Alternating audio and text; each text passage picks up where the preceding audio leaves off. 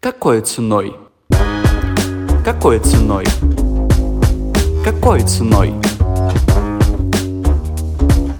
Какой ценой? Сегодня у нас будет очень интересный разговор, где мы разберем, какими качествами должен обладать человек, чтобы воспитать в себе мышление предпринимателя, как строить командный бизнес, совместимы ли эзотерика и предпринимательство, и почему тех, кто регулярно делает вертикальный контент, точно ждет успех. Друзья, всем привет! Добро пожаловать на подкаст «Какой ценой?».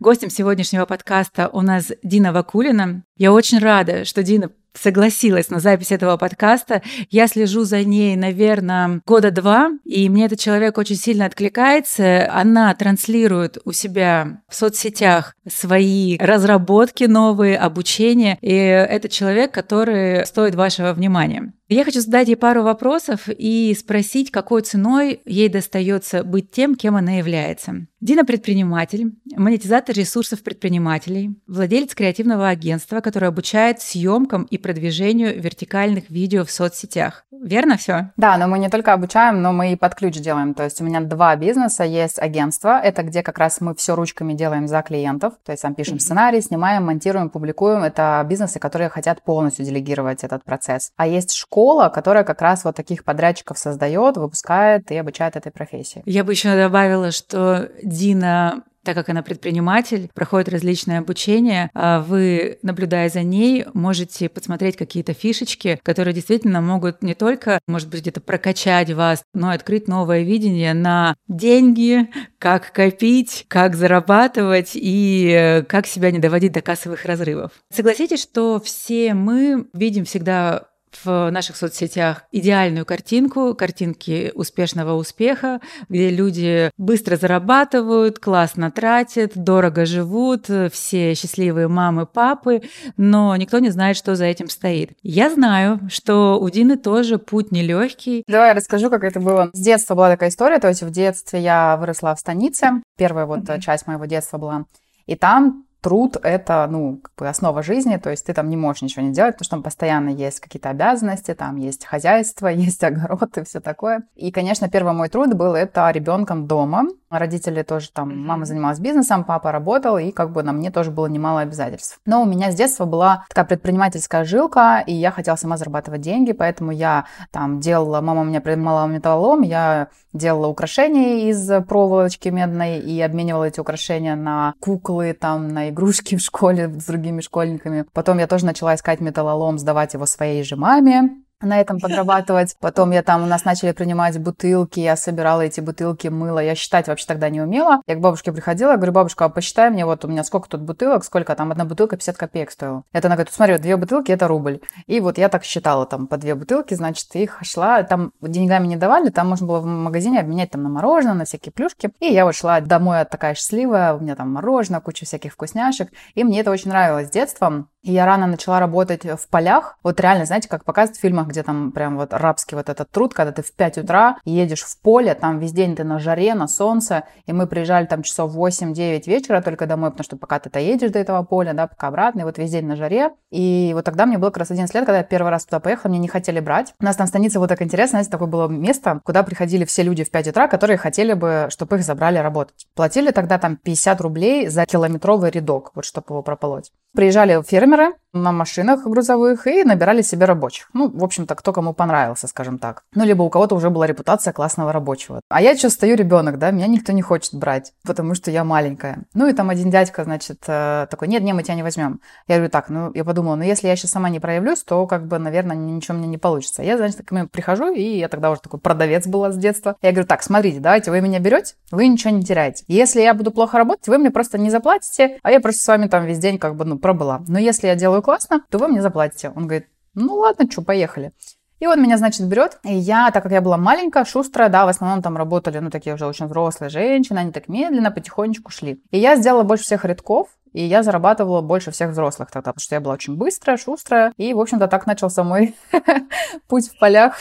Дина, вот расскажи, пожалуйста, что мотивировало тебя тогда зарабатывать деньги? Вот э, согласись, мы не умеем считать, и мы понимаем, что деньги — это на данный момент сделал что-то, получил, пошел, купил. Просто дело в том, что у меня в детстве была такая же ситуация. Я помню, ночью проснулась, разбудила маму, говорю, мам, собирать бутылки — это же тоже работа? Она говорит, ну да. Я говорю, ну завтра пойдем. Она говорит, хорошо.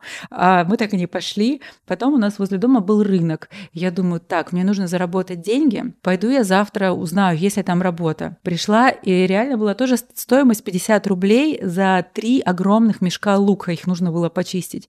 Я так хотела, и меня не взяли. И я а вот уже сейчас начинаю думать о том, Алена, зачем тебе нужны были такие деньги?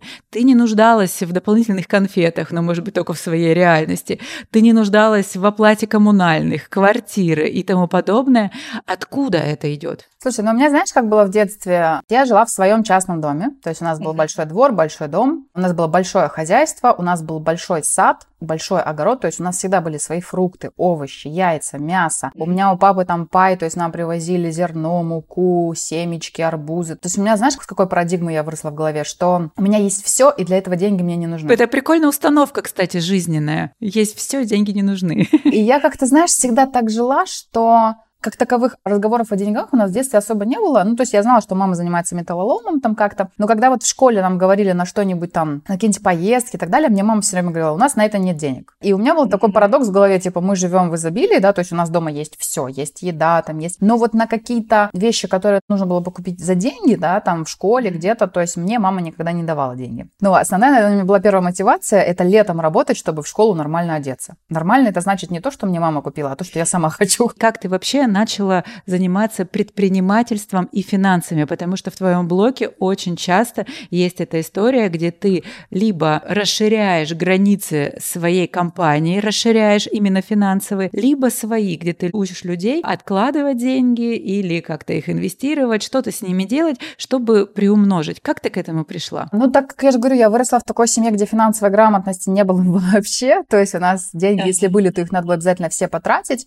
И даже если денег не было, все было скажем так. И mm-hmm. то есть у меня, знаешь, с чего началась нормальная финансовая грамотность? Вот когда я познакомилась со своим бывшим мужем, с которым мы пять лет вместе вели бизнес, я с ним познакомилась, у меня были кредитки на тысяч на 300, наверное, в минусе. На тот момент это был, я не помню, какой год, там мне лет 20, наверное, ну, лет 10 назад. То есть это была большая достаточно сумма, тогда еще доллар был по 30, там, 3, что-то такое. При этом я хорошо зарабатывала, то есть у меня было праздничное агентство, я танцевала там, то есть у меня, в принципе, нормальный был доход, ну и постоянные долги, и у меня, то есть я не понимала, сколько я зарабатываю, сколько я трачу. У меня как-то деньги вроде все время есть, все есть, и вот я жила вот в этой парадигме, все есть, вроде как-то такое, там, плюс-минус, ну что там вот это. И я, когда уже с ним начала встречаться, у меня уже был праздничный бизнес, и он, когда внедрился, а он как раз вырос в семье обеспеченной, финансово образованной, то есть ему с детства прививали вот эти навыки. И я вот сейчас, я понимаю, он, наверное, когда меня увидел, я для него какой-то был динозавр вообще. И он, когда внедрился в мой бизнес, э, то есть мы стали партнерами, он смотрит, говорит, а как ты вообще, как ты говорит, бизнес ведешь? Говорит, ты у тебя тут амортизация не учитывается, табличек нет, просто как-то все все вот как-то все само собой работает. Я понимаю. Да, да, да. И у него был полный шок. И вот он начал внедрять там всякие, значит, у меня в бизнесе э, математику, подсчеты и так далее, начал меня потихоньку учить финграмотность. Но на тот момент я воспринимала это как его жлобство. То есть он мне говорил, Дина, у тебя долги, какой ты каждый день по три раза в день в ресторанах кушаешь, ты сначала долги я закрой, потом... А я такая ему говорила, вот ты, говорю, блин, жадина, это мои деньги, я их зарабатываю, как хочу, так и трачу. Вот, я считала, что он просто, ну, такой жмот на самом деле. Потом у меня всегда поражало в его семье, что у него есть брат, и если я брата просила что-то сделать, ну, помочь как-то, допустим, то он брал с меня за это деньги. Я думаю, блин, вот это семейка, конечно, ну, типа, это я сейчас понимаю, что время это ресурсы, наше внимание это ресурсы, нужно обязательно быть в обмене, что это адекватно, но все, что тогда происходило и вызывало во мне конфликты, из-за чего мы с ним ссорились, я это поняла только позже, да, и он мне дал первые книги. Первая книга была это «Самый богатый человек в Вавилоне», которая в целом а, показывает, да, что такое, ну, откладывать, копить. Потом там «Богатый папа, бедный папа», потом я начала ходить на тренинги по финансовой грамотности, потихонечку понимать вообще, как это все устроено. Но в течение, наверное, лет пяти, пока я хотела на эти тренинги, у меня то получалось что-то внедрять, то не получалось, оно как-то так, знаешь, то есть когда у тебя это не вкодировано с детства, оно вот так по щелчку в тебе в голову не, не заходит. Сколько бы ты там тренингов, книг не перечитал, это нужно прививать как навык. И вот единственный способ, который мне помог прям привить привычку фиксировать расходы, доходы, фонды, планирование, да, я наняла себе финансового ментора. Я четыре раза проходила клуб миллионеров. И каждый раз, когда я его прохожу, у меня новые инсайты, новая вообще по-другому ложится информация. И я еще раз пойду однозначно в следующем году. И я там познакомилась с бывшим финансовым директором ВТБ-24. Он там тоже проходил обучение. И он именно по личным финансам оказывает услугу. Я говорю, слушай, давай ты со мной будешь работать. И я ему платила 10 тысяч в месяц за одну консультацию. То есть мы с ним каждого 30 числа месяца собирались, анализировали весь финансовый месяц, планировали по фондам следующий месяц. И я приучала себя, там табличку специально сделал, я приучала себя каждый день фиксировать расход. Вот я что-то купила, так как у меня жизнь такая, знаешь, ну, очень насыщенная, я постоянно то кофе, то там, то там, то встречи, и это очень быстро все идет, и так как трат было все время много, их фиксировать было очень сложно. Но я себя к этому приучила. То есть сейчас я могу твердо сказать, что у меня вкодировалась эта привычка. Я что-то купила, сразу зафиксировала. То есть и у меня вот я научилась это вести. А подскажи, пожалуйста, это не доставляло такого неудобства? Например, у вас был созвон, вы решили, как э, ты следующий месяц распределяешь финансы, и у тебя не было такого беспокойства, что а если я не сделаю эту сумму, а если я не смогу, а если что-то не получится, а если не получится заработать столько денег, такого не было? Нет, смотри, планирование фондированием, это смотри, вот ты в этом месяце заработала какую-то сумму денег, и вот ты ее берешь и распределяешь на следующий следующий месяц. А то, что ты в следующем заработаешь, сколько ты заработаешь, вот столько ты будешь распределять на следующий. Вот в следующем ты заработала 100, будешь распределять 100. Заработала 50, тебе придется следующий месяц жить на 50. Заработала 200, ну и так далее. Скажи, пожалуйста, с какой суммы можно прибегать к таким специалистам, как э, личный наставник по финансам? С какой суммы денег, которые ты имеешь на руках, можно обратиться и будет не стыдно, и ты будешь понимать, что эти деньги будут работать, а не так, что ты придешь, скажешь, ну слушай, у меня тут 100 тысяч рублей, и как бы вот что с ними делать? Ну иногда бывает 40 тысяч. Не, ну давай разграничим. Смотри, вот ты сейчас говоришь про инвестиции, ты про финансового советника говоришь, который тебе да. говорит, как правильно инвестировать. А финансовый ментор, который тебя учит личные финансы вести правильно, это другой человек. Вот с финансовым ментором я проработала 6 месяцев для того, чтобы привить привычку просто фиксировать расходы, доходы и планировать свой месяц финансовый. Там про инвестиции речи пока нет. То есть, чтобы ты начала инвестировать, у тебя должен быть заложен фундамент. Первое ты должна быть застрахована. То есть застрахована твоя жизнь, там, в зависимости от того, насколько у тебя рискованная жизнь, да. Но если вдруг ты заболела или еще что-то, и ты выпала из э, трудовой жизни, у тебя должно быть что-то, что тебя поддерживает. Это первое. Второе, у тебя должна быть накоплена подушка безопасности. Ну, ее так называют подушка безопасности. Я, мне не очень нравится эта фраза, потому mm-hmm. что как бы она подразумевает, что что-то случится, да, ты сам программируешь. Я ее называю там магнит для денег. Это такая сумма денег, которая хватит тебе на проживание на 6 месяцев. Для этого ты должна знать свой ежемесячный расход. Если твой расход, например, 60 тысяч рублей, ты умножаешь на 6 месяцев, у тебя получается 360, у тебя должны быть отложены. Все, это деньги, которые у тебя лежат, и ты знаешь, что вот они у тебя есть. Третий пункт, у тебя должны быть закрыты все базовые твои потребности, чтобы базовая безопасность была закрыта. И только после этого, когда у тебя есть стабильный доход, твердый, ежемесячный, ты можешь выделять дельту на инвестирование. Это те деньги, которые ты готова потерять. Потому что вот до вот этого всего ни в коем случае нельзя инвестировать. Ни в коем. Это статистика показывает, что человек с очень высокой вероятностью потерять деньги, либо выдернет их из инвестиционного счета, который в долгосроке только сработает, потому что ему не резко потребовались деньги, да, и так далее. А сколько лет у тебя заняло изучение, скажем, финансовой грамотности? Сколько лет тебе заняло обучение, внедрение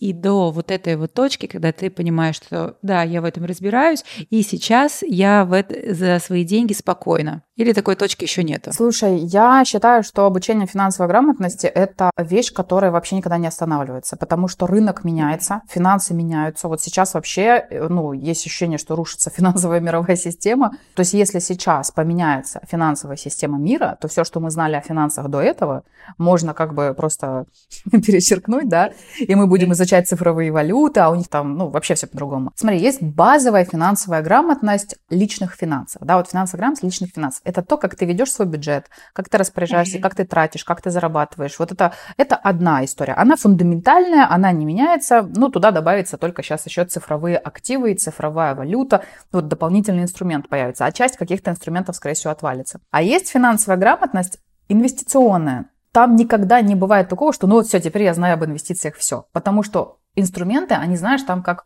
вот эти вспышки, они появляются, исчезают, появляются, исчезают. Одна появилась, другая развалилась. И поэтому инвестиции лучше с финансовым советником, который постоянно находится в рынке, он постоянно отслеживает все эти изменения, mm-hmm. что там соскамилось, что новое появилось, какие инструменты работают. Потому что, например, сейчас кризис, одни инструменты работают. Сейчас там пойдет другая стадия рынка, будут другие инструменты работать. Если ты сама будешь за этим следить, только этим и придется заниматься. Mm-hmm. Вот базовую финансовую грамотность можно выучить. Я на это потратила лет, наверное, 7. Можно было бы, конечно, и побыстрее, но у меня на этом не было фокуса, потому что я же говорю, у меня всегда как бы это казалось каким-то, ну, таким... Сложным, зачем это нужно? Не, не сложным, да? не особо важным, потому что я всегда умела хорошо зарабатывать, поэтому у меня тотально, в принципе, деньги всегда были, я могла всегда перекрутиться, чем что-то заработать, но я не контролировала цифры типа а расход дохода. А вот когда я начала их контролировать и прозрачно видеть, в этом случае ты можешь этим управлять. То есть ты тут чуть докрутила, тут чуть докрутила, да, и ты уже совсем другие цифры получаешь. Поэтому, конечно, чтобы это вкодировать и встроить как уже часть тебя, тогда это уже лет пять, наверное, точно регулярный такой. Ну, у меня там были, конечно, меня то кидало, то я забрасывала все это вести, то опять потом начинала. Но вот шесть месяцев с ментором, я считаю, что это были вот прям такой самой классной работой, дисциплинированной, да, которая мне вкодировала это в голову. То есть я сейчас даже не представляю, что значит купить и не зафиксировать расход. То есть у меня уже сейчас это в голове не Это круто, это круто. Это реально навык. Скажи, пожалуйста, ты беспокоилась о своем 30-летии? Как ты расценивала этот возраст? Почему спрашиваю? Я в свои 30 лет, я очень сильно их боялась. 22 лет мне казалось, что после 26 жизни нету. И я это время до 30 очень сильно беспокоилась. Потом, когда я решила, как-то нужно себя подуспокоить, а у меня было очень много друзей, кто старше меня, я начала задавать вопросы. Как вам живется после 30 лет? И нам, у меня было очень сильное удивление, когда больше половины людей мне говорили, Алена, это самый лучший возраст, ты становишься умнее, ты становишься грамотней. А когда общалась с людьми, которым за 35-36, они говорили, Ален, в 40 еще лучше. как ты расцениваешь этот возраст? Я, во-первых, себя всегда чувствовала старше своих лет. То есть, когда мне было 20, я себя уже чувствовала на 40. То есть, я была как-то всегда умнее всех своих сверстников. Мне вообще интересовали другие вещи. Я внутренне чувствовала себя старше. Не знаю, можно ли совмещать э, эзотерику и деньги, но я чувствую, что у меня очень старая душа, очень старая. То есть я прям себя всегда с детства, я была очень таким во-первых, какие-то все время меня интересовали глубокие вещи, там, построение мира и так далее. Но у меня, знаешь, мой каждый день рождения, это для меня всегда стресс. Каждый свой день рождения я считала, что я мало добилась чего-то. То есть я там в 20 лет уже планировала стать э, долларовым миллионером, но я первые свои миллионы в рублях там где-то лет 19-20 заработала, но я как бы все время считала, что этого недостаточно. И вот лет до 25 каждый свой день рождения я, наверное, просто лежала и умирала, обесценивала все свои достижения и говорила, что я просто до сих пор еще не вот это, не вот то, не вот то, не вот то, и вот это меня сводило с ума. Потом, наверное, когда я все-таки, я уже постоянно учусь, очень много читала книг, тренингов, и когда я поняла, что не каждому это нужно, и разобралась со своими истинными ценностями и с тем, что действительно меня делает счастливой, я поняла, что у меня нет амбиций таких вот, чтобы стать, построить, не знаю, там компанию, как Илон Маск, какую-то миллиардную, да, там империю свою, там вот эти вот э, вертолеты на крышах, там мне вообще это все неинтересно. Я люблю природу, я вообще с кайфом их ложить в деревню, там там завела бы кучу хозяйства, и там определенный доход э, в несколько миллионов вообще вполне дает возможность жить свободно. Мне нравится изучать построение мира, философию, энергию. Mm-hmm. Меня вообще не тянет там в каких-то супер амбициозных. И когда я вот это поняла и стала жить исходя из своих ценностей и из интереса, то есть у меня есть два правила в жизни, таких фундаментальных, которые, mm-hmm. когда я в чем-то сомневаюсь, я на них опираюсь. Первое – это жизнь в истине, то есть я всегда живу в истине. Как ты понимаешь, истина это или не истина? Для меня истина. Потому что для тебя истина будет что-то а другое. А как ты понимаешь, что это истина не навязана? Это тоже же такой вопрос. Многие, как ты правильно заметила и говоришь в разговоре, что многие живут не по своим ценностям. Так их же очень сложно вычленить. И ладно вычленить, еще исследовать им нужно. У тебя же ответственность какая-то, у тебя люди, куча информации и так далее. Как ты понимаешь, что это твоя истина? Нет, ну вот вычленение своих э, истинных потребностей – это процесс долгий с психотерапевтом, а вот уже mm-hmm. понимание понимание истины, это спрашивать себя, мне сейчас хорошо, мне это нравится, mm-hmm. что я сейчас чувствую, да, вот в моменте. Какое-то время вы сначала задаете сами себе этот вопрос, а потом это начинает работать на автомате, то есть включается некая интуиция. Например, вчера я приехала в фотостудию, там стопроцентная предоплата, я забронировала все два с половиной часа, чтобы отснять контент. И я приезжаю в эту студию, захожу, а там просто Солнце шпарит в эту комнату, окна не закрываются, жарко. кондер не работает, мне жарко, я потею, свет весь пересвет. Я понимаю, что кто-то бы сказал, блин, я же уже не, за нее заплатила, но сейчас я как-нибудь выдавлю тут из себя, что смогу.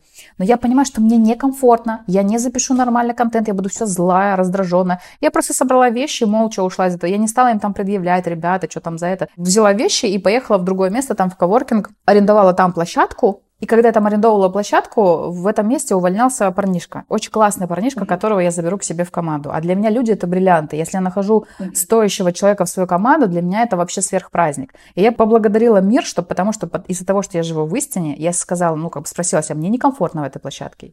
Я здесь не сниму нормально, я пойду в другое место. Из-за того, что я послушала свою истину, я часто оказываюсь в нужных местах в нужное время.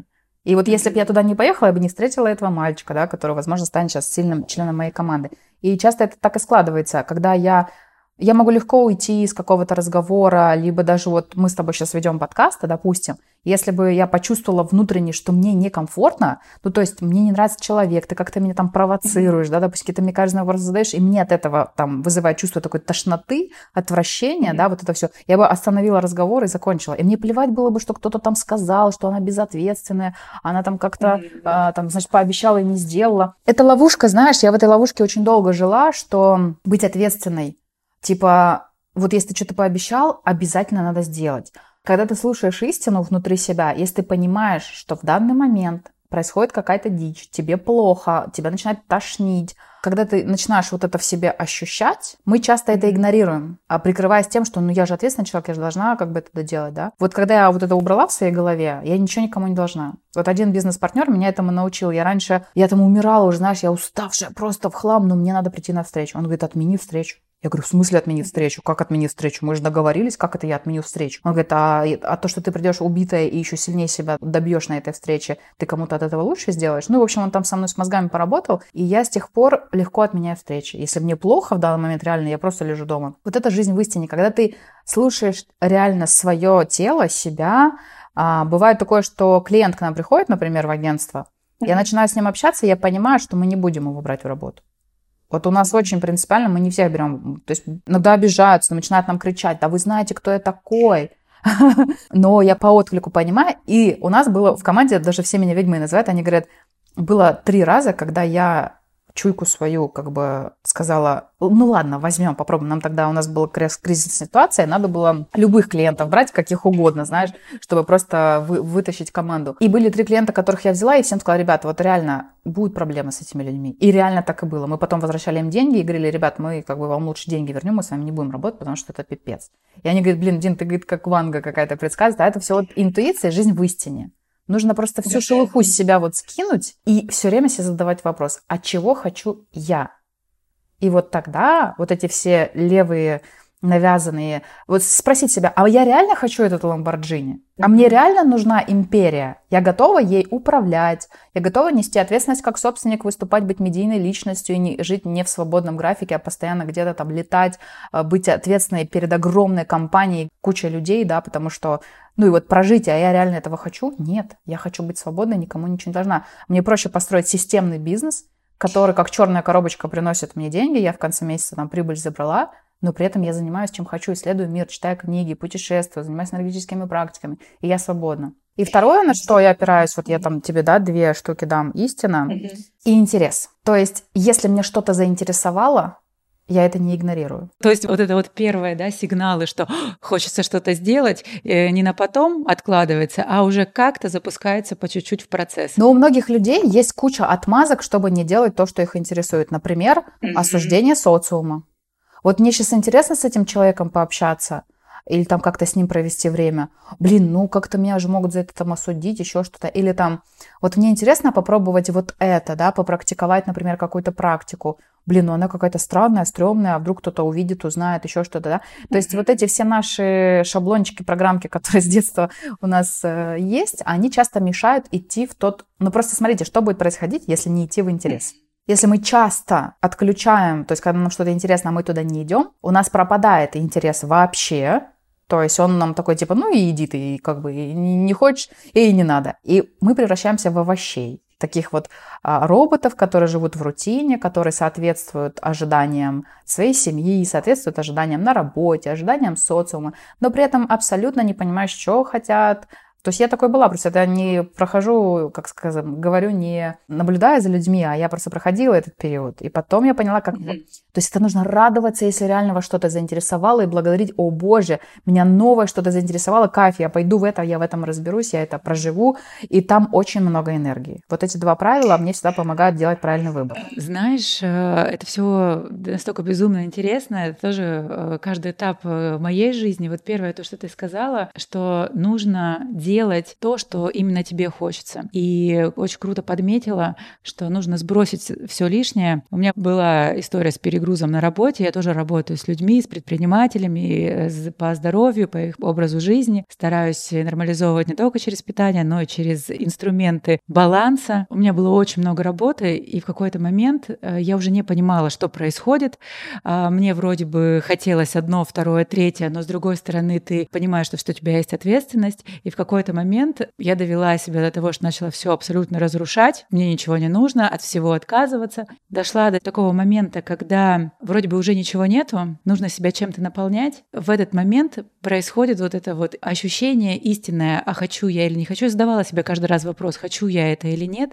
И потом для меня открылась такая формулировка, которую я также по жизни, наверное, за собой несу, что это такое самое жесткое в жизни предательство, это когда ты предаешь самого себя и идешь от нежелания, но якобы нужно для кого-то, для чего-то, это принесет какие-то деньги и так далее. Это самое сильное предательство по отношению к себе, когда ты себя не слышишь. И после этого меня просто отрезвело и сказала так, все, я делаю все только что хочу. Ты абсолютно права, что если ты начинаешь делать что-то в моментах, когда надо, через надо, через деньги и тому подобное, это все обернется, скорее всего, какой-то очень сильной катастрофой. Ты очень сильный руководитель. Я бы хотела узнать, какая у тебя команда? Наверное, формирование команд и управление всегда было моей самой сильной чертой с детства. Я бы сказала, что это, наверное, все-таки талант врожденный, потому что это было, вот если посмотреть с детства, меня всегда в школе ставили старостой класса. Потом, когда я пошла учиться, меня поставили старостой группы. Куда бы я ни приходила, мне всегда давали там лидерскую позицию, отдавали ответственность. Потому что я стала такой напористой, я была готова взять ответственность за себя и за других, и я была такая лидером с детства.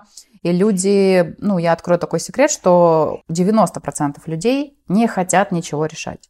Они хотят идти mm-hmm. за лидером, и они не хотят принимать решения, не хотят нести ответственность, и поэтому им проще идти за лидером. Вот лидеров как раз людей, их мало, и я убеждена, что большинство из них это рожденные лидерами люди, потому что это можно прокачать бесспорно в себе, если ты не являешься в данный момент лидером, если ты захочешь, ты можешь с помощью книг, там, психологических практик, тренингов, практики самой но в основном, кого я знаю, это вот с детства такие люди были. И, соответственно, мне это всегда давалось легко. Вот в прошлом бизнесе у меня... Раньше я была в ивенте, да, у меня было... Я занималась 10 лет ивентом, у меня было три компании. Первая была в Ростове. Мы организовали с партнером, с женщиной, и мы очень быстро разругались. Я уехала в Сочи. Здесь я организовала другое агентство, и потом я в него ввела уже там прошлого мужа. Пока мы были вместе, все было ок. Потом, когда мы разводились, расходились, это был трэш какой-то. Мы развалили компанию, потому что мы были дополнением друг к другу. И когда мы как бы расходились, то получилось, что ну, не хватало очень большого звена да, в бизнесе. Это был тоже определенный опыт. И потом я уже ушла, открыла третью компанию, уже одна, и там я построила сильную команду, и у меня очень было, была кайфовая выстроенные отношения с клиентами, то есть у меня были клиенты все сейчас сформировала базу из 5000 мам в Сочи, с которыми я постоянно работала. То есть я не тратила деньги даже на маркетинг, потому что я очень хорошо выстраивала отношения с клиентами. Потом я эту компанию продала, и в 2020 году я организовала вот э, агентство по созданию вертикальных видео для социальных сетей, и с тех пор у меня команда практически не менялась. У меня ушла одна девочка с фразой я стала зарабатывать больше мужа, я боюсь развалить семью, поэтому я, типа, ну, немножечко приостановлю пыл, да. Все остальные ребята работают со мной, мы работаем в партнерстве. Что это значит? Ну, то есть, чем отличается наемный сотрудник от партнерской работы, да, то есть наемный сотрудник, вот я наняла его, у него есть фиксированная там зарплата, да, плюс какой-то, может быть, процент от продаж, но я загружаю его по максимуму там работы, и он делает то, что я скажу. Я ему плачу там, допустим, а, определенный оклад.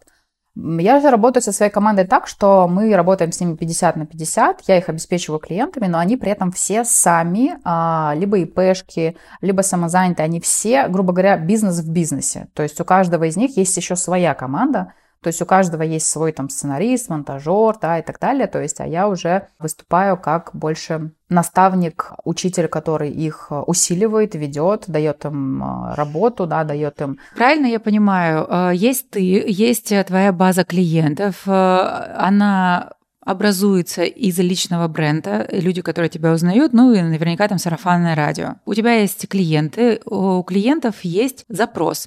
Они хотят снять э, контент на месяц, два, три. Они хотят, чтобы сняли за них. Ну, в общем, разные услуги. Ты этих клиентов даешь своим сотрудникам. Они делают кто-то видео, кто-то текст пишет, кто-то ставит свет, э, делает монтаж и так далее. И эту прибыль 50% получает команда, 50% получаешь ты. Так это? Не совсем так. То есть каждый из моих сотрудников, ну, а, это не сотрудники, да, это партнеры, потому что это разные чуть-чуть э, слова. Потому что, ну, сотрудникам не отдают 50% от оборота, да, то есть это все-таки чуть другое. Грубо говоря, я сделала дубль себя, много раз.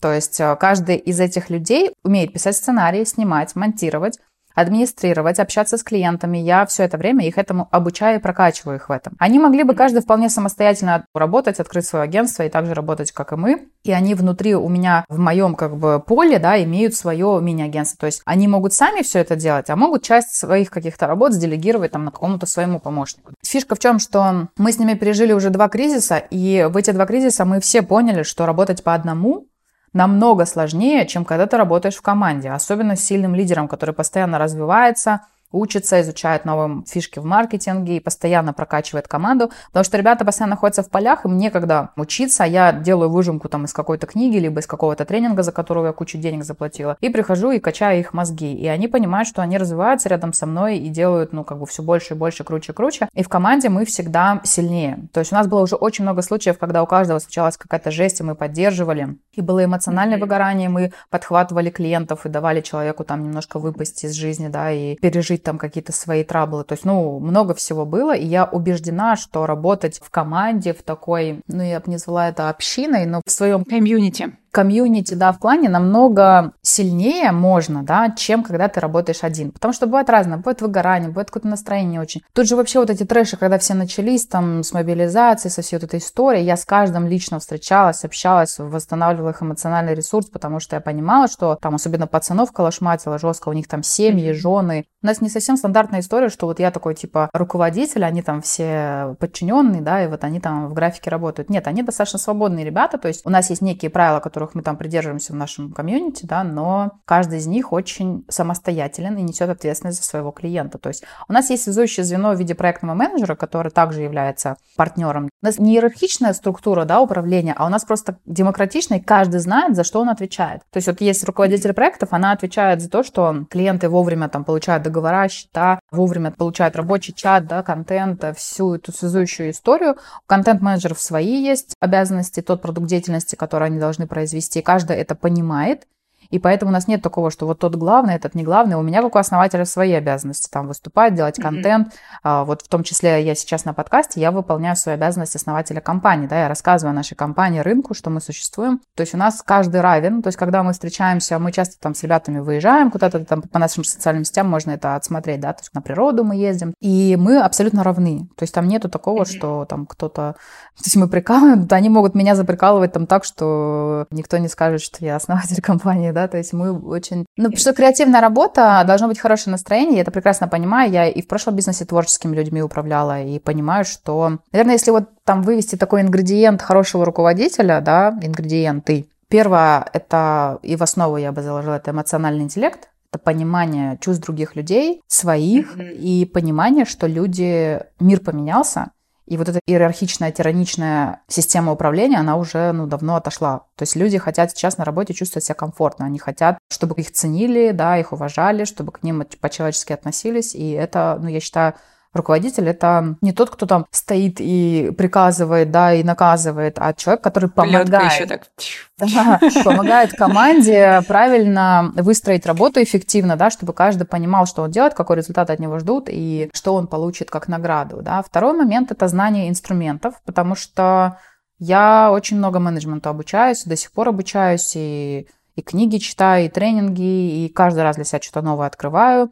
Потому что есть там инструменты как task-менеджеры, есть инструменты проектного управления, когда там, например, руководитель не умеет ставить задачи, или не умеет их контролировать, или не умеет там поощрять и наказывать. Ну, то есть разные есть инструменты, которые тоже как инструментарий надо освоить, чтобы понимать вообще, как работать с командой. Не, не завалиться в дружбу, да, не завалиться в такое... Да, да, да. Это, это, это самая опасная история, когда дружишь, а потом не можешь отругать или сказать, что ты не выполняешь свои обязанности, и давай как бы у нас же компания здесь. Я общалась с разными людьми разных компаний, и у всех одна и та же проблема, что стали очень близки, и ты как руководитель, если недостаточно прокачан, ты не можешь просто руководить компанией, потому что там уже ждут от тебя другого, больше нежности и так далее. Я хотела задать тебе еще один вопрос. Ты затронула тему, когда вот были все эти события с мобилизацией, что всех трясло, все беспокоились. Я тоже знаю, что это такое, и сложно вообще, в принципе, держать фокус внимания, например, у клиентов, потому что там тоже есть ответственность, обязанности семьи, и при этом у нас также с ними работа, и приходят они ко мне не за каким-то результатом, им нужна поддержка, и уже потом определенный результат. И как-то лауреат Нобелевской премии доктор Алексис Корнели сказал, бизнесмены, которые не умеют работать с беспокойством, умирают молодыми. Как ты работаешь с беспокойством? Я в кризисных ситуациях чувствую себя даже комфортнее, чем вот когда все безопасно, рутина. Я вот из этих кризис-менеджеров, которые типа, когда трэш какой-то начинается, я такая, опа, ребята, вызов, сейчас мы тут взорвем. Поэтому... То есть это наоборот для тебя такой пинок вперед. Ну, ты знаешь, ну, во-первых, давай начнем с того, что из-за того, что я духовно развиваюсь, энергетически, да, и так далее, я на мир смотрю немножко иначе. То есть э, меня вообще эта ситуация не сильно колошматнула, потому что, ну да, у меня есть родственники на Украине, там я им написала, там спросила, ребят, что, как дела? У них там ну, половина родственников ко мне как-то сразу стали негативно настроены, хотя я тут причем другая часть, типа, ну, окей, типа, они там далеко от всего, но у меня есть несколько таких взглядов, которые очень глубокие, я не уверена, что там за одну фразу смысл, да, донесу, но первое, я считаю, что весь мир это иллюзия, да, то есть и все, что здесь происходит, существует ровно вот плод твоего воображения в пространстве моего видения. Вот как бы все, что я сейчас вижу, вот эта картинка существует в данный момент, проецирует ее мой мозг.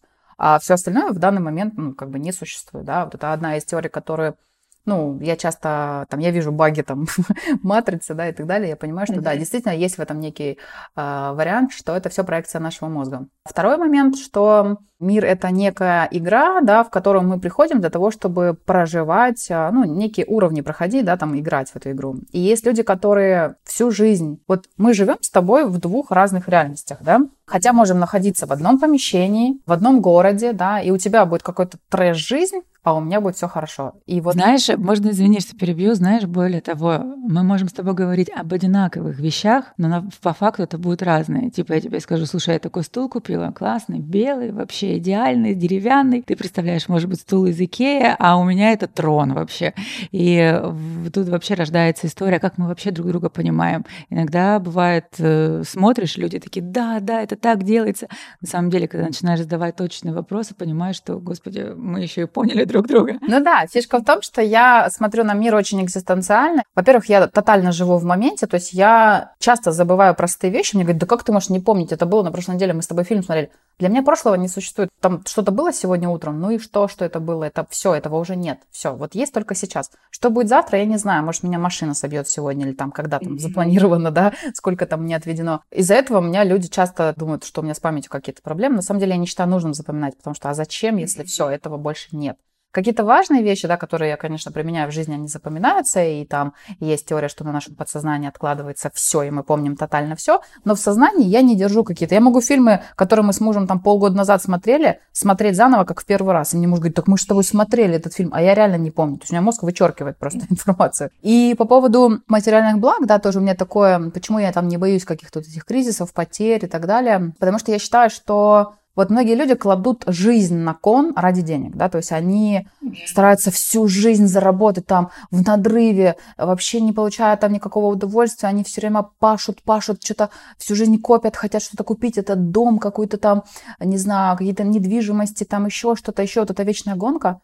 Ну хорошо, давайте подразмыслим, когда мы умрем, мы это все с собой возьмем? Что нам это даст вообще? Слушай, а вот знаешь, мне тоже был интересен этот вопрос, э, я обсуждала это с людьми, и была такая очень прикольная фраза, даже не фраза, а мы разговаривали с подругой, и она мне говорит, что я работаю у такого человека, который летает там на джеты и так далее, она мне говорит какие-то такие суммы, я говорю, слушай, мне кажется, чтобы мне дойти до такого уровня, хотя у меня тоже нету таких э, желаний, именно такой самолет, именно такая яхта и тому подобное. Но чтобы мне дойти до такого уровня, мне нужно прожить три жизни. И в этом разговоре мы замкнулись на том, что некоторые люди реально делают это все для того, чтобы в будущем то, что для тебя будущее поколение сделало, не просто же так она стала летать на джете, а, чтобы э, будущее, которое у нас родилось, смогло тоже этими благами воспользоваться и чувствовали они себя на совсем другом э, сословии, скажем так, уровне. Поэтому у кого-то вот такая вот история может быть. Ну, слушай, это вот есть дети, которые рождаются в очень богатых семьях, и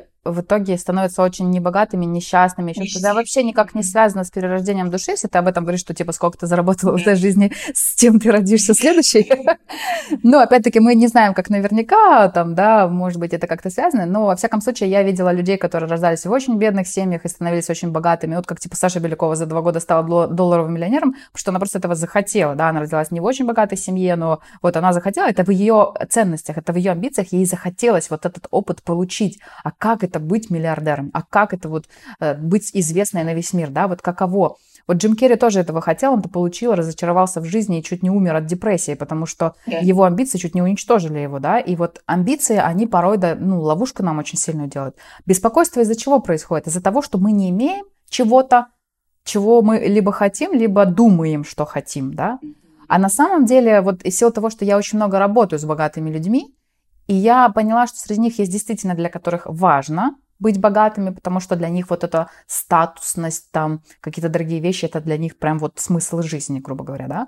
А есть люди, которые глубоко несчастные, и они вообще не понимают, ну, то есть они ухреначили свое здоровье, там, отношения, дети выросли без них, и они глубоко несчастные, пытаются искупить все там вот эти вот чувства вины свое бесконечно за то, что они так прожили жизнь. Поэтому есть такая штука, вот Торбусов, по-моему, сказал эту фразу, задизайнить свою жизнь. Вот мне очень откликнулось его вот это выражение, ты сам дизайнер своей жизни. И для того, чтобы жить счастливой, наполненной, кайфовой, а, наполненной удовольствием жизни, наполненной кайфом, высыпанием, вкусной едой, а, для этого не нужно там иметь слишком больших каких-то там денег, амбиций, да, там еще что-то. То есть есть уровень достаточно. Достаточно это не так много, как всем кажется. И вот этого достаточно может добиться любой человек. Но из-за того, что мы делим вот две крайности, либо вот сильные бедности какие-то копейки, либо нам нужны там миллионы, вообще там просто миллиарды э, какие-то, да, там сумасшедшие, которые мы у блогеров видим, которые на самом деле это постанова. Я очень много работаю с контентом и увидела вот эту вторую часть за кулисье, да, вот этих всех постановочных историй. И поверьте, один мой наставник сказал, самые богатые люди, которые реально имеют все это, самые неизвестные. А вот все у нас, да. кто вот эти известные, кто это на показ выставляет, в основном это очень сильно показуха. Это все арендованные истории для того, чтобы триггер вот этот богатой жизни показать. И чаще всего такие люди нам даже за контент заплатить не могут, потому что у них просто тупо нет денег. Поэтому я когда с этим столкнулась в этом бизнесе, я поняла, что как вообще на самом деле все устроено. И я считаю, что гармония внутри, спокойствие, удовлетворенность в моменте, вот это моя ценность, да, поэтому... Почему богатый? Вот смотри, вот сейчас секундочку эту мысль еще завершу, да, которую, что типа ты нажил в этой жизни богатство там для того, чтобы там что-то, что-то. Очень много философски образованных, богатых людей, достигших успеха, не оставляют наследство своим детям. Ты заметила? То есть они оставляют это там в благотворительность миру, там а, передают, а детям не оставляют. Почему? Потому что душа должна пройти путь. Она должна пройти этот опыт получить. И она должна сама вот понять свои амбиции, понять, чего она действительно хочет. Потому что есть люди, которые, например, родились быть крутыми врачами. И они там зарабатывают свой миллион рублей, дай бог, да, если в частной клинике работают. И им вообще с кайфом. Но они настолько да, счастливы, потому что они лечат людей. И у них нет вот этих амбиций. А кто-то родился предпринимателем для того, чтобы реализоваться. Ну, и если мы возьмем вот всех предпринимателей, которые с нуля добились амбициозной какой-то цели, чаще всего среди них очень много травмированных детей, которые просто хотели что-то кому-то доказать. И это прям уже статистический факт. А, мы с тобой э, столько разных тем обсудили, и мне кажется, что этот подкаст займет, может быть, даже разделить на две части. А, действительно, все очень интересно, и мне нравится, что у тебя есть такой стык и духовности, и баланса денег, и понимание, что не за деньгами все стоит, потому что последнее время я вижу, как люди реально скупают огромное количество продуктов, потому что какой-то человек говорит, что да, я лучше буду несчастный в богатстве, чем несчастные в бедности. Да вы посмотрите, да деньги это все, я могу себе позволить одно, второе, третье. Как тебе кажется, есть ли баланс между духовностью и бизнесом и деньгами? Потому что я вижу две крайности. Я вижу крайности, когда э, человек, который транслирует богатство, э, нужно зарабатывать, лучше быть несчастным с огромным количеством денег, чем несчастным просто так без денег, что богатым быть стыдно. А есть люди, которые не про это. Ну, то есть у нас есть два типа людей, условно, там, йоги, да, которым скажи, иди, давай, достигай, зарабатывай, мы его как личность потеряем. И есть люди, которые достигаторы, и вот их отправь на какой-нибудь необитаемый остров, и тоже как личность потеряется. Как тебе кажется, между этими моментами есть баланс? Знаешь, как я здесь отвечу, что что кроется за всем этим а, бегом за деньгами, купить дом побольше, машину побольше, вот купили квартиру двушку, надо трешку, купили трешку, надо большой дом, купили большой дом, надо купить три дома. Что за этим стоит? Это страх. Страх безопасности. Да? То есть наша базовая функция, базовая потребность – больше денег, больше недвижки, больше инвестиций, больше, больше, больше. Вот, вот сейчас я вот столько заработаю, вот тогда я почувствую себя в безопасности. Но это иллюзия. Люди, у которых много инвестиций, много недвижимости, много крипты, они тоже боятся все это потерять. То есть они тоже живут в страхе и в небезопасности. Единственная безопасность, которую можно найти, это внутренняя безопасность. Когда ты сам нашел свою вот эту коннект со своей душой, да, с чем-то высшим. Возможно, часть зрителей где-то будет там э, не откликнется, да, им эта мысль, но, возможно, часть откликнется. То есть, когда ты на коннекте со своим высшим, когда ты на коннекте с миром вообще, и когда безопасность внутри тебя, Деньги, понимаете, в деньгах нельзя искать безопасность. Деньги – это энергия очень текучая. То есть они сегодня есть, завтра нет. Сегодня у тебя много денег, завтра мало. А послезавтра кризис случился, у тебя все отобрали. А потом кассовый разрыв, да, и ты психологически был к этому не готов, и тебя там шарахнуло так, что ты теперь вообще бизнесом боишься заниматься. То есть с деньгами в них нет безопасности. Это иллюзия. Люди думают, что сейчас вот я заработаю денег, и все будет в порядке, я буду твердо стоять. Нет. Вот единственная безопасность это ты можешь обрести внутри себя. Выбирайте любой способ. Кому-то подойдет психотерапевт с работой с, внутренним, с внутренними опорами, да. Кому-то подойдут эзотерические практики, потому что он, он больше в это верит, да, больше в этом чувствует. Но это однозначно внутренняя работа с собой. И если внутренняя безопасность существует, и внутренняя удовлетворенность, то тогда неважно, сколько вы зарабатываете денег. Кому-то будет достаточно 500, кому-то миллион, кому-то 10 миллионов, кому-то 50 миллионов. Вот это у каждого будет вот это как раз мерность своя, но она должна быть не из страха отсутствия безопасности, а действительно из истинных ценностей, что да, для меня важно ездить на дорогой машине. Не потому, что так хотят мое окружение, оно от меня требует купить эту машину, а потому что я реально эту машину, я при виде нее, у меня мурашки по телу, у меня там бабочки в животе, и вот тогда действительно ты хочешь эту машину. А если ты хочешь, так, я куплю эту машину, чтобы Танька сказала, о, у меня такая тачка классная.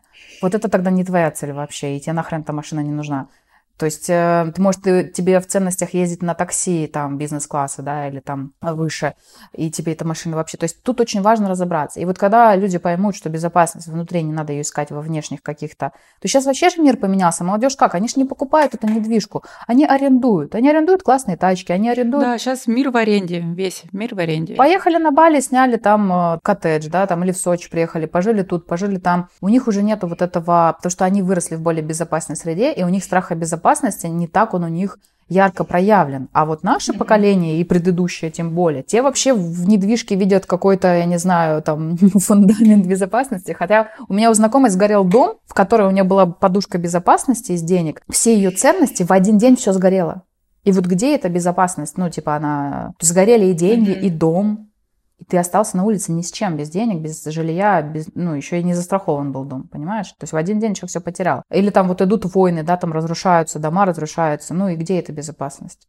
Единственное, то есть вот когда люди научатся эту безопасность внутри себя формировать, чувствовать, тогда они не будут так привязаны вот к этим своим сумасшедшим амбициям, которые на самом деле идут из страха. Из страха. Как тебе кажется, страх — это двигатель прогресса или это какая-то история, которая тянет наоборот вниз? Слушай, страх — это полезная эмоция, но она полезна для того, чтобы адекватно реагировать на какие-то агрессивные проявления среды, для того, чтобы выжить, mm-hmm. да, то есть изначально страх нам был дан, чтобы мы выживали в дикой природе, чтобы нас никто там не съел, чтобы мы вовремя убежали и так далее. В современном мире жить из страха – это уже отсутствие интеллекта. То есть если у тебя есть интеллект, то ты хорошо будешь отслеживать, что, ну, эмоциональный интеллект, я сейчас говорю, не... Да, да, да, да, да, да, я тоже да, да, сразу так сейчас спрошу. Да, то есть когда у тебя прокачан эмоциональный интеллект, ты хорошо понимаешь, что ты чувствуешь. И когда ты начинаешь чувствовать страх, то ты уже начинаешь с этим работать. Ты... Страх, он просто так не приходит, да, он приходит из, либо из какой-то травмы нашей психологической, да, либо когда тебе действительно угрожают жизни, потому что, ну, базово страх должен быть только тогда, когда что-то угрожает твоей жизни. Но если этого нет, и этот страх у тебя перманентный, и он, ты не понимаешь вообще, почему ты все время, ты про беспокойство, да, у меня спрашивал, почему ты все время в тревожности, в беспокойстве, вот это вот мандраж, вот это, да, состояние у тебя перманентно фоновое, это говорит о том, что ты чего-то очень сильно боишься, чего не существует. То есть твой мозг придумал какую-то там в будущем ситуацию, которая может вообще не произойти, но и ты эту ситуацию боишься. Хотя ее вообще не существует, по сути, в пространстве, и, ну, возможно, и не произойдет. Так и есть. Я считаю, что к страху нужно вообще относиться очень уважительно. Почему? Потому что вот у нас есть два вида страха. Вот, э, вот наш тот, который нас защищает, э, убегать или решать эту проблему. И второй страх, который подсвечивает, где ты как раз-таки проседаешь, где нужно разобраться. Возможно, если страх денег, я с тобой абсолютно согласна, что нужно разобраться в себе. Почему это доставляет неудобства? Кто тебе сказал, что э, денег не хватит, что денег мало, что завтра ты там умрешь голодный и тому подобное. Бывает страх, что там, не знаю, на работе что-то случилось или там с работы уволят и так далее. А, возможно, нужно посмотреть, где ты некомпетентен, почему, что тебе нужно прокачать, где улучшить. Поэтому всегда, когда у человека есть какие-то страхи, мне кажется, это очень крутая история, чтобы разобрать с самим собой в разговоре, с психотерапевтом, кому как ближе, но все это даст какой-то определенный результат. Я согласна согласна с тобой. А скажи, пожалуйста, вот последний вопрос очень интересный, и э, люди спрашивали несколько вопросов по поводу твоего, твоей компании, которая занимается съемкой э, видео под ключ и э, ведение, реклама, верно? Все это в одном? Ну, рекламу мы не делаем, мы видеопродакшн, то есть мы создаем вертикальное видео да. как раз для социальных сетей, да. Я хотела у тебя узнать, как происходит весь этот процесс, почему ты решила заняться именно этим? Потому что для многих людей, да, зачем я пойду сейчас в какое-то агентство? Вот, я открыл Reels, мне сказали, как поставить свет, мне сказали, как сказать, мне сказали, как нужно одеться и так далее. Мне это не нужно. Объясняя людям, что вы тогда, во-первых, срезаете вот такой вот пласт проблем, когда вы обращаетесь к специалисту, они говорят, что да слушай, тут же вообще рулетка. Залетит, не залетит, это абсолютно не важно. Ну, в плане, что ты делаешь, не важно, может залететь, а может нет. Ты иногда смотришь, типа там собирают по 300 тысяч лайков какое-то какое-то ужасное видео. А некоторые люди там только загрузили и ждут результатов, и их нет. Вот скажи, пожалуйста, в чем отличие твоего проекта, на чем он, скажем, на каких ценностях он стоит? И я знаю, что ты человек, который не просто как поставить свет и так далее, тебе оплачивают билеты, ты приезжаешь в разные города, а, тебя встречают, люди специально хотят работать именно только с тобой, и это все, наверное, не просто так, что ты сказала, как поставить свет или какое слово надо сказать, чтобы залетело в топы. Так, ну вопросов много, давай по очереди. Значит, первый вопрос по поводу того всем, ну, кому нужно услуги агентства, да, во-первых, не всем это нужно, это действительно, потому что не у всех есть бюджеты на эту услугу. Сколько это стоит? Ну, вот если говорить по рынку, от э, ребята, которые, например, сами на себя работают э, в каких-нибудь небольших городах, да, они могут брать там 1015 за проект, и если мы берем какие-нибудь большие города типа Москва, Питер, и это продакшн там на камеру с актерами, а с продюсером, то это может быть 300 тысяч стоить. И я вот самый дорогой кейс, который я видела у одного из продюсеров, они сделали за полтора миллиона ТикТок одному звездному мужчине. Ну, это был прям медийная очень личность, там нанималась актерская команда, там продумывались прям сценарии, скетчи, да, то есть разброс очень большой, отличается наполнением услуги, качеством продакшена, потому что можно снимать на смартфон, можно снимать на камеру за полтора миллиона, да, и эта разница будет э, большая. Но для социальной сети разницы нет. Снял ты на смартфон или на дорогую камеру, это больше для некоторых брендов и для некоторых звезд вот пафосно важно, чтобы их снимали дорого, чтобы они потом всем говорили, я нанял агентство за полтора миллиона. Вот, да, мы работаем в среднем сегменте, то есть мы не в премиум работаем. У нас есть, э, вот я переживаю, что я сейчас цены скажу, они у нас потом поменяются из этого подкаста. Плюс-минус, плюс-минус, не-не-не, плюс-минус, э, диапазон какой? 50-150, э, зависит опять-таки на что снимаем, да, и какое количество видео, какое наполнение. Первое, кому не нужны услуги агентства, это эксперты, которые работают сами на себя, а, все сетевики, вся бьюти-сфера, там, бровисты, мастера маникюров, косметология, люди, которые зарабатывают 100-300 тысяч в месяц, это не для них услуга, потому что они просто не потянут ее на регулярной основе, а в социальных сетях нет смысла это делать там один-два месяца. Это очень долгосрочная дисциплинированная работа. По-моему, ты говорила, извини, что перебью, ты, по-моему, ты говорила, что нужно минимум закладывать 4 месяца, да, на эту историю? Ну, это прям минимум, да. То есть такие ребята должны сами обучаться снимать эти видео, научиться их делать быстро, системно и делать это самостоятельно и публиковать. И 100% они получат с этого клиентов. А у тебя есть, может быть, какая-то услуга, что вот, например, вы не предоставляете такую услугу для вот этой вот э, группы людей, но они могут пройти у тебя какой-то гайд, обучение и так далее, чтобы потом сделать самостоятельно? Да, у меня есть э, ряд продуктов на эту тему, то есть есть консультации, это когда человек приходит ко мне, я ему делаю стратегию, как ему продвигаться, то есть что ему снимать, mm-hmm. как и так далее, да.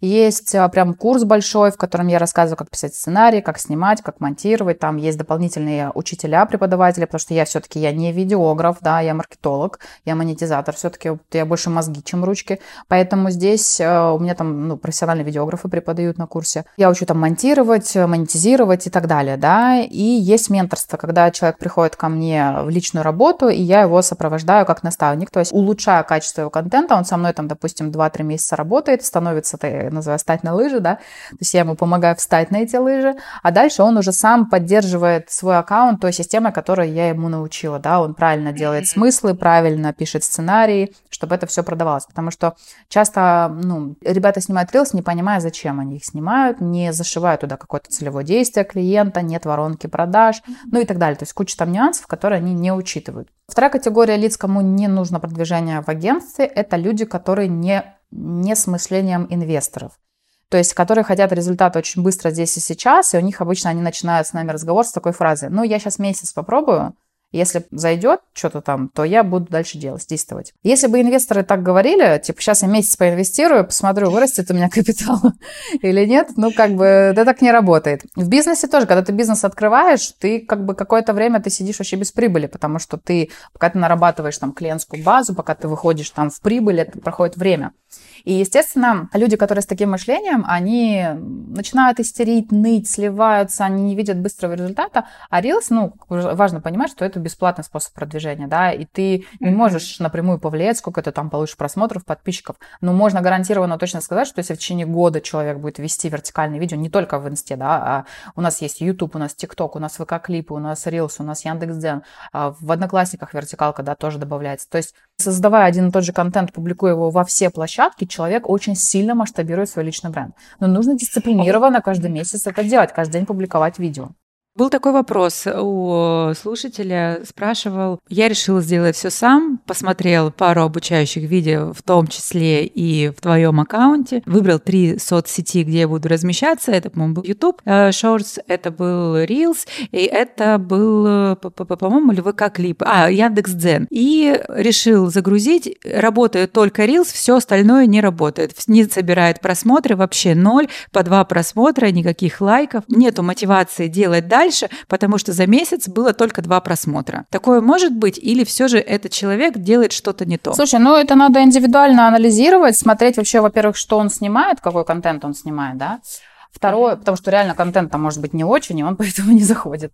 Второй момент, а, что да, в YouTube вообще может первые два месяца ничего не давать. Вообще, то есть там может быть 2, 5, 10 просмотров, и это да, нормально а, и многие площадки так. То есть я же говорю, это вот мышление, как раз сейчас я месяц-два попробую. Нет, вы сразу себе год mm-hmm. ставьте, потому что если вы поставите год, и у вас выстрелит вот. на втором месяце, то для вас это будет типа, о, кайф, раньше случилось, чем я планировал, да?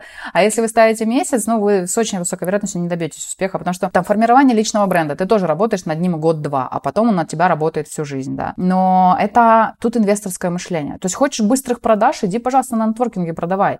Иди вон спикером выступай на конференциях, продавай. Иди звони в холодную базу или своей текущей клиентской базе, звони по телефону и продавай. Reels это не про инструмент быстрых продаж. Reels это про инструмент формирования медийности личного бренда, а, увеличение его охвата во всех площадках, а за счет этого, конечно, получение заявок. И если отдел продаж есть, то и продаж. Потому что очень много бывает клиентов э, получают заявки из социальных сетей и не умеют их нормально закрывать. Нет отдела продаж, они не, сами не, или отвечают. Вот я, у меня был клиент еще на начале этапа моей работы. У нас там ролик залетел в ТикТоке на полтора миллиона. В комментариях было 300 заявок. 300, понимаешь? 300. Это, это очень много стоит, если это платно покупать, например, в Таргете. Знаешь, как он их обработал? Он написал один комментарий. Ну, вот если вам интересно, звоните по этому номеру телефона. Понимаешь, то есть э, тут как бы для того, чтобы из Reels появлялись продажи, должна система вся работать, а не только охват. А вы строите эту систему? Нет, мы делаем только вертикальное видео. То есть я по системе могу проконсультировать, я могу ее тех задания собрать для технаря, чтобы он ее им собрал, да, допустим. Я могу там построить связку по приему лидов, подключить их в CRM-системе, чтобы лиды падали в CRM-систему, но именно отделы продаж мы не строим. То есть это уже как бы, ну, человек делает самостоятельно.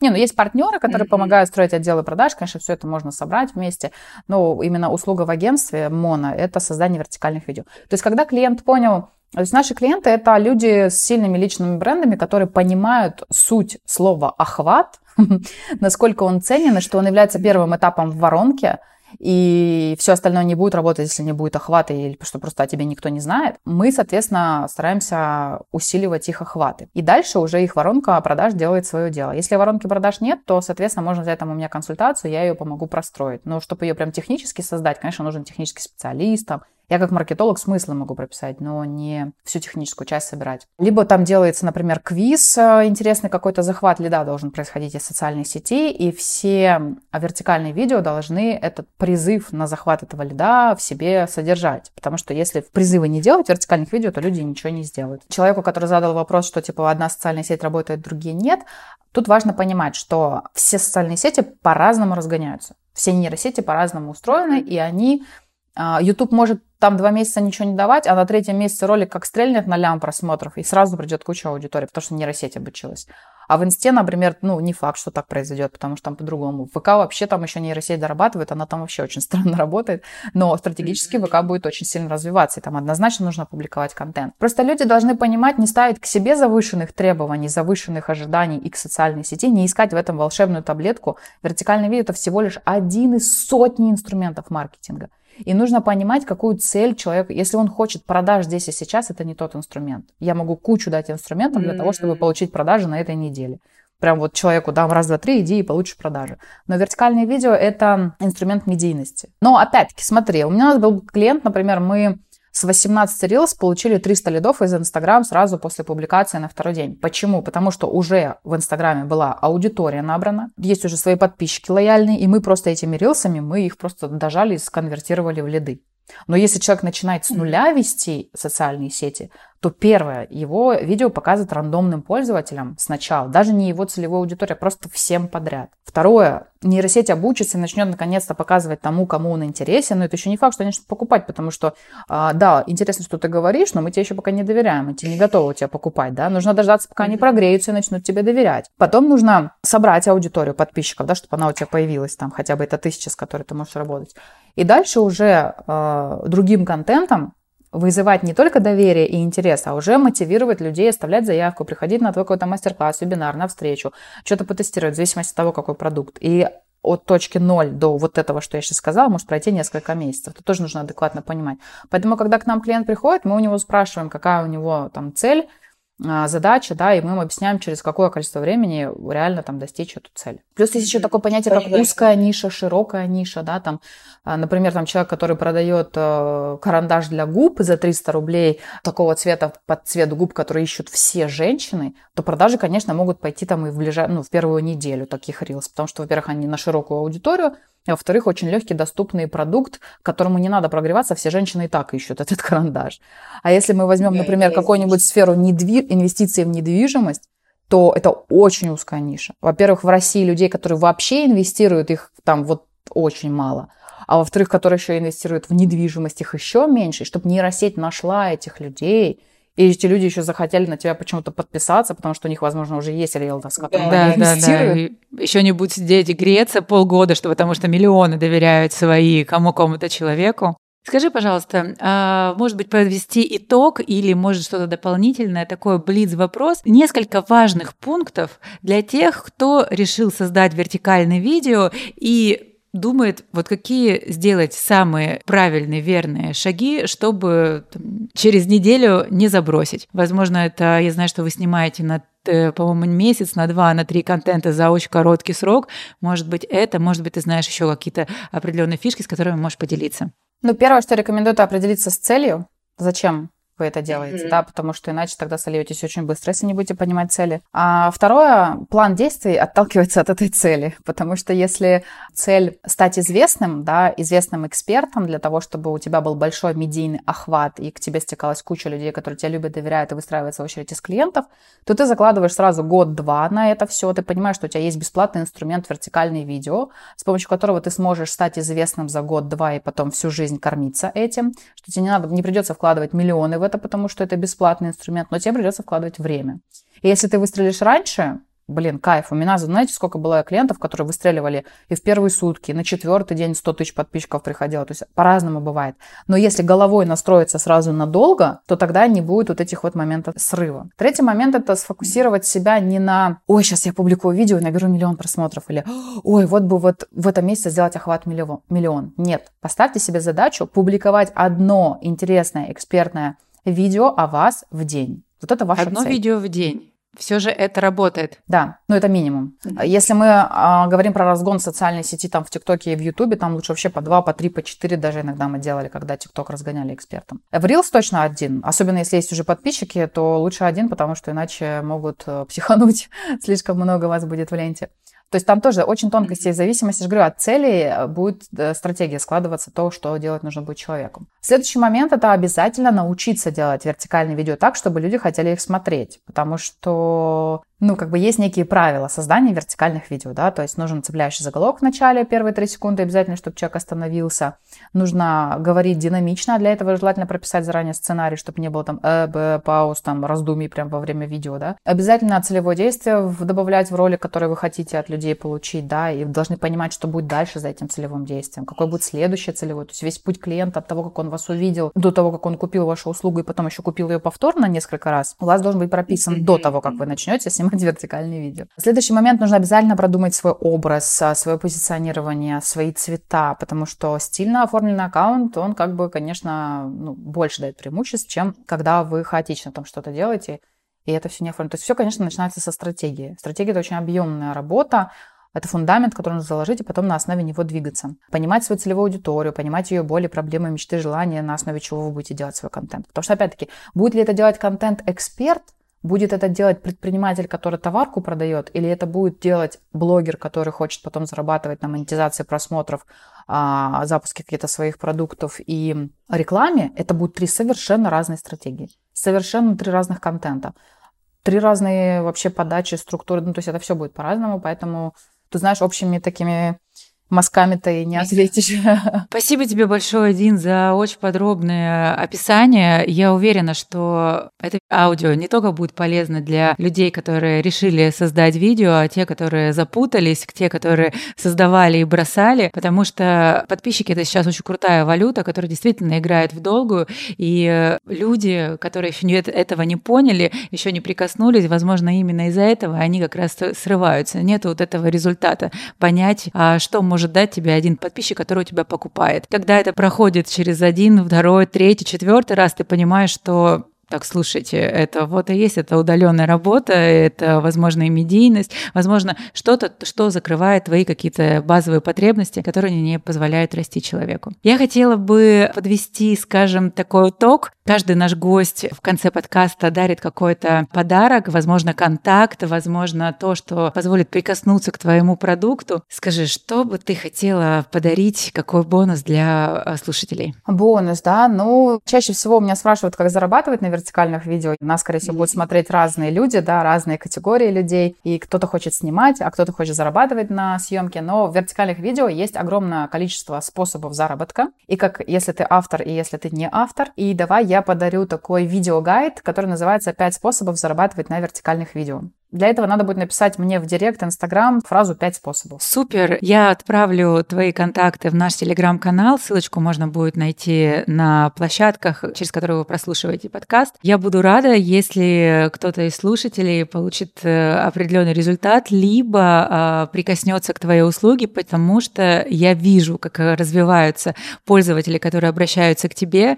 Э, я вижу, как это делается профессионально, поэтому я всегда, чтобы человек, за то, чтобы человек шел только к профессионалу, тогда ты освобождаешь огромное количество времени, э, эмоций от своей головы и занимаешься только тем, что тебе нравится, доверяешь, собственно, себя профессионалу. Дина, спасибо тебе огромное за твой рассказ. Мне было очень приятно с тобой пообщаться. Я тоже много чего подметила. Мне бы очень хотелось когда-нибудь еще, возможно, с тобой встретиться, возможно, еще что-то записать, потому что есть пару тем. Мне очень близка тема духовной духовности, развития и так далее, которые я прям выписала себе, но понимала, что нас не хватит э, даже, наверное, трех часов, чтобы это обсудить. Поэтому я надеюсь, что жизнь как-нибудь сложится таким образом, что мы еще с тобой где-то встретимся. Друзья, если вам понравился подкаст, обязательно поставьте звезды, напишите отзыв. Это помогает мне расти, а вам услышать классных новых гостей и их реальные истории. До скорой встречи. Какой ценой? Какой ценой? Какой ценой?